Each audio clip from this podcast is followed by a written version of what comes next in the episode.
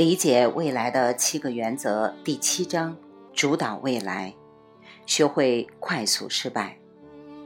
展望新未来和成功生活的一部分是拥抱失败。失败是人生中最有价值和最被低估的资源。我小的时候，暑假经常搭火车从威斯康星州到德克萨斯州电话镇，我爷爷的农场里干活。这是一个很好的学习经验。最大的收获就是我学到了改变与失败的重要性。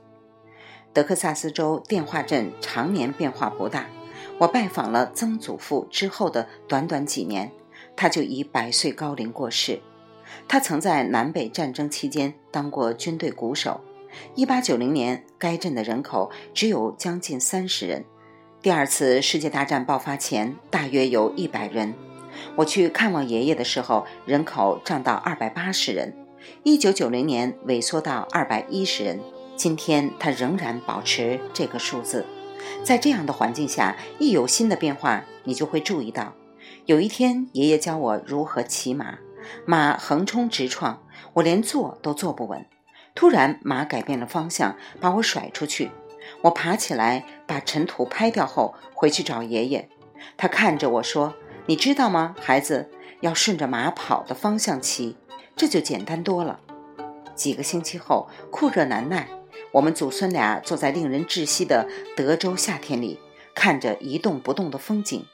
爷爷知道我当时正在做的项目一直不成功，于是说了一句充满智慧的话。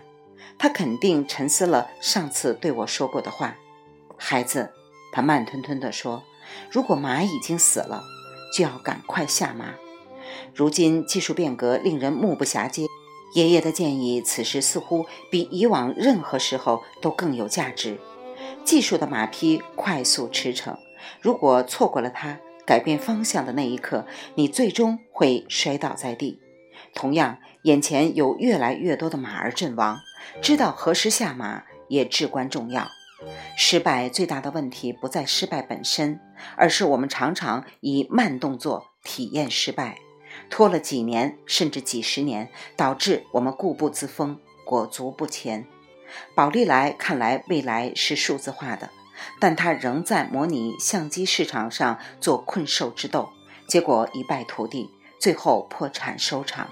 柯达苟延残喘近十年，摩托罗拉。在模拟手机市场也重演了同样的命运，最后完全失去了市场的主导地位。美国主要汽车制造商已经经历了多年的失败过程。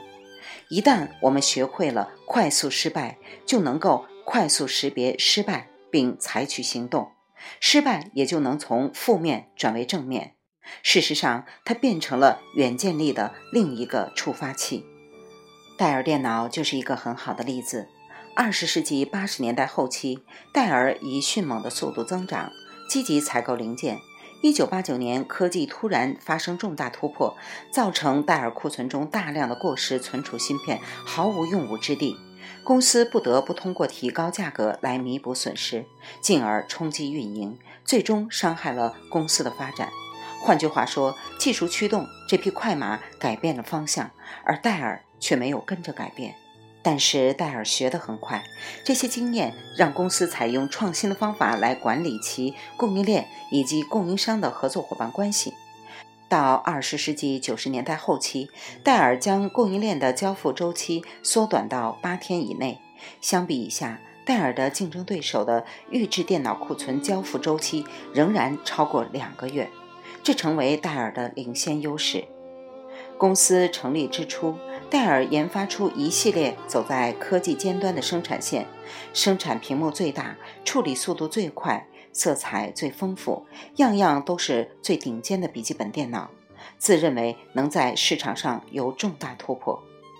一九八九年，这款称为奥林匹克的笔记本电脑在计算机分销商展览会上亮相时，成为奥林匹克级别的败笔。市场接受度奇差，戴尔因此亏损了约1.7亿美元。意识不到消费者青睐，戴尔很快就放弃了其零售战略，重新专注于以客户为导向的客户设计模式，才有了后来著名的戴尔直销模式。一九九五年开始，公司提供在线报价。一九九六年推出网购服务，领先同业。戴尔颠覆传统观念，很快其网上销售额就达到一百万美元。到两千年，销售额增长为一天五千万美元。当今环境瞬息万变，我们必须彻底改造失败的本质。我们不应该避免失败，而是需要正面看待失败，及时发现失败。会不会失败已不再是问题所在，因为变革的步伐是如此之快，失败无可避免。唯一的问题是失败的速度有多快，承认失败和重振旗鼓的速度有多快。我们最大的经验来自于最大的错误。今天成功的组织是那些已经学会如何快速失败的组织，而且是不断从失败中学习的组织。